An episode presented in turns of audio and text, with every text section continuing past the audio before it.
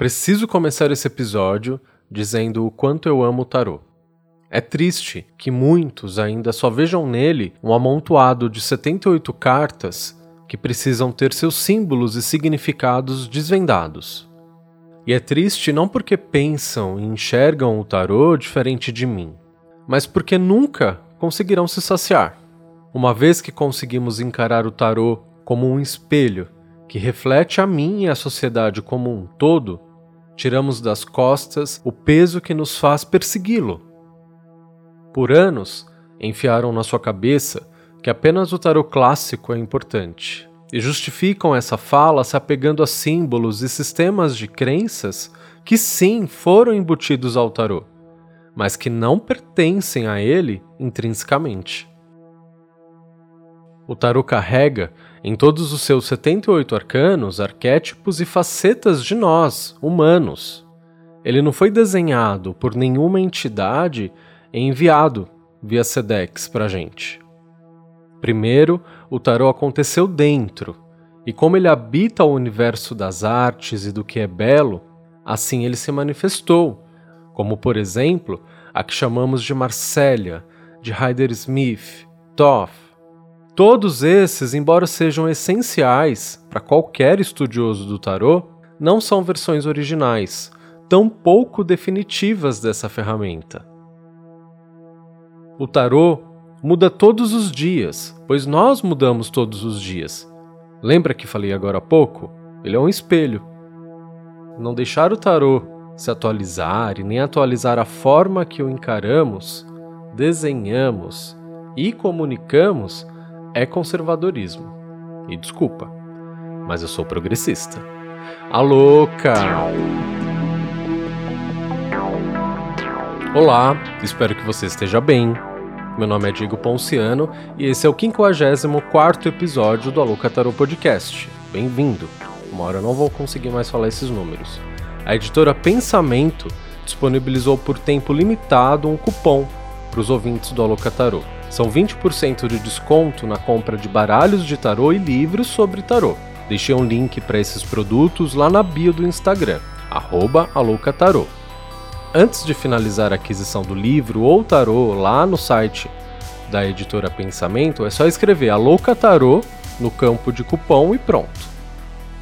Se você precisa de uma consulta de tarô, vem falar comigo. Basta me mandar uma direct também lá no Instagram. E para fazer um dos meus cursos de tarô, tem que entrar no site aloucatarô.com.br. Entra lá e começa a estudar tarô hoje. O arcano dessa quinzena é a morte. Se você está por fora dessa informação, eu recomendo que me acompanhe lá no Instagram, de novo, @aloucatarô, e também participe do meu grupo de Telegram. São nesses dois lugares que rolam todos os babados. Escolhi a morte como regente dessa quinzena, pois é sob ela que temos vivido os últimos meses em todo o mundo. Aqui no Brasil, além da pandemia, temos que lidar com um genocida eleito e o seu secto de negacionistas, que possuem, sem exceção, sangue nas mãos. Mas não é sobre essa morte que eu vou falar hoje. Além da morte causada pela Covid e seus desdobramentos, temos vivido a morte também das coisas, principalmente dos empregos, das relações. No ano passado, assim que a gente entrou em isolamento, casamentos e convívios que até então conseguiam sobreviver foram colocados em xeque. Eu mesmo morava com meu namorado e considerávamos nossa relação saudável. E veja bem, não perfeita, saudável. O convívio em um apartamento de poucos metros quadrados, sem área verde, quintal e nenhuma possibilidade de privacidade, acelerou um processo de desgaste que, no mundo antigo, poderia ter levado anos para acontecer. Antes tínhamos as rotinas desencontradas, as atividades externas, o encontro com os amigos, ou seja, com uma distância saudável que a antiga realidade proporcionava, não só para mim no meu relacionamento, mas para todo mundo. A realidade mudou e não dá mais para esperar que as coisas sejam como antes. O que nos garante que será? Uma vacina? E se vierem outros e outros vírus e outros e outros desdobramentos desse mesmo vírus, a vida mudou definitivamente e não tinha como não mudar.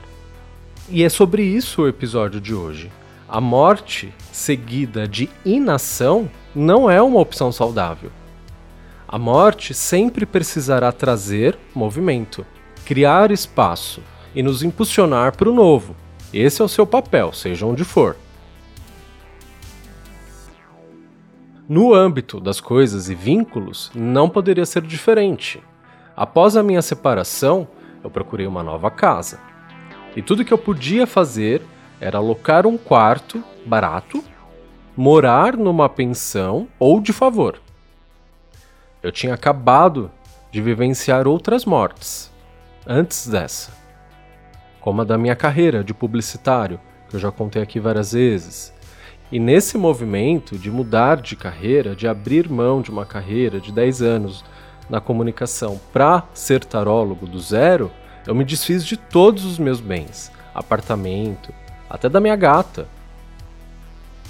Mesmo assim, eu estava em pleno movimento e com muito espaço em potencial para começar tudo do zero, igual o louco do tarô. Achei um quarto em menos de 15 dias, mas antes acionei todos os meus amigos, conhecidos, e pedi para todos eles que me ajudassem a encontrar esse novo local. Nessa movimentação, um amigo lá da Irlanda descobriu que uma amiga aqui em São Paulo tinha um quarto disponível. Ele foi lá, triangulou e eu conversei com ela. Eu vi o espaço e, embora fosse bastante desafiador, eu gostei e mergulhei de cabeça em poucos dias eu transformei o quarto num local de trabalho e de moradia. Foi uma benção. E eu passei a ter uma vida infinitamente mais saudável do que antes.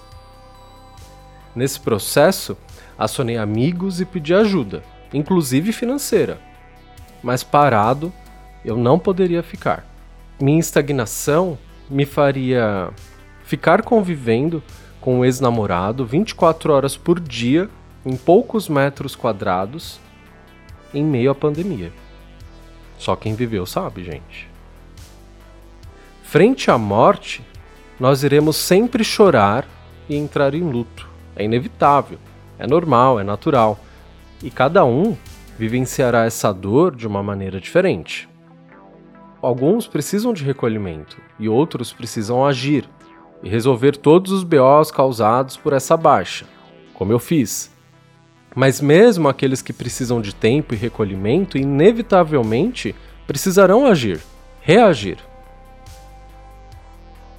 Quando meu relacionamento acabou no meio da pandemia e eu saí procurando um quarto, eu não sabia o que ia acontecer, com quem eu ia morar e nem em quais condições.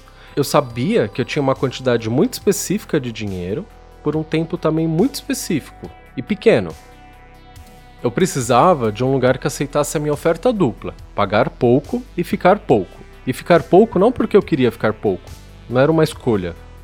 Era uma realidade. Eu tinha dinheiro para pagar três meses de aluguel só. Eu não sabia se eu ia conseguir ficar mais. Então, assim, tenho dinheiro para morar aqui três meses. Você me, me aceita três meses? Para a pessoa que está recebendo, às vezes não é vantajoso. Na maioria das vezes não é. Então é muito difícil achar um lugar que tope isso, que concorde com, com um período tão curto. O quarto que eu achei era desafiador, mas eu sabia que seria perfeito para mim. Eu gostei e fiz a proposta. Me pediram um valor que era o dobro do que eu podia pagar. E eu fui lá e falei: eu pago a metade e só posso ficar três meses. É o, é o que eu tenho. Ela falou sim. Se eu tivesse me intimidado pelo quarto desafiador, pelo valor, pelo prazo, eu não teria conseguido aquilo que eu vislumbrei ser o melhor para mim naquele momento. E é isso que eu quero te incentivar a ter frente à morte das coisas. Ousadia. Nesses momentos, o mais prudente é estabelecer a linha de chegada sem pensar muito no caminho, na jornada, sem se apegar aos detalhes. Você medita, foca no que você quer e simplesmente age, sem ficar se apegando aos pormenores. A morte irá sempre pedir ação, e eu não estou inventando a roda. Quando sua gasolina acaba, você precisa agir. Você vai lá e coloca mais combustível. Quando a comida da sua casa acaba, também. Quando você perde seu emprego, também você precisa se reorganizar, atualizar o seu currículo, portfólio e a caça do novo. Diferente disso, dificilmente alguém vai bater aí na sua porta com seu crachá novo da firma. A morte do tarô está muito mais associada à sazonalidade das coisas, principalmente as da natureza, e por isso sempre aparecerá como um arcano regente das colheitas. Hoje em dia, a gente não tem isso muito bem dividido porque a gente inventou veneno e injeta veneno nas plantações para que elas deem fruto, independente da condição climática, o ano inteiro. De forma natural, não é assim que acontece. Depois do período de cultivo, vem o período da paciência e cuidado. Depois, vem sempre o período das colheitas, que em muitas tradições eram celebradas, incluindo rituais e oferendas aos deuses, não só para agradecer, mas também para garantias dos próximos anos. Bem mais saudável que agrotóxico.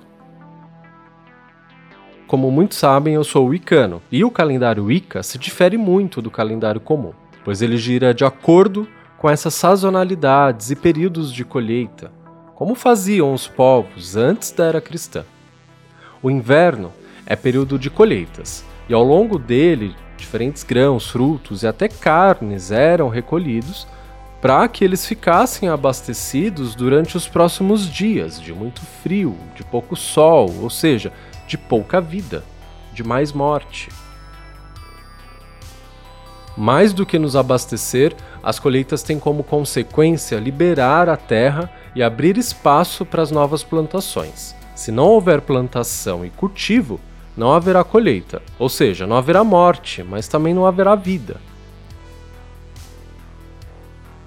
Só não podemos reagir à morte quando ela cai sobre nós, sobre o nosso corpo, sobre a nossa vida.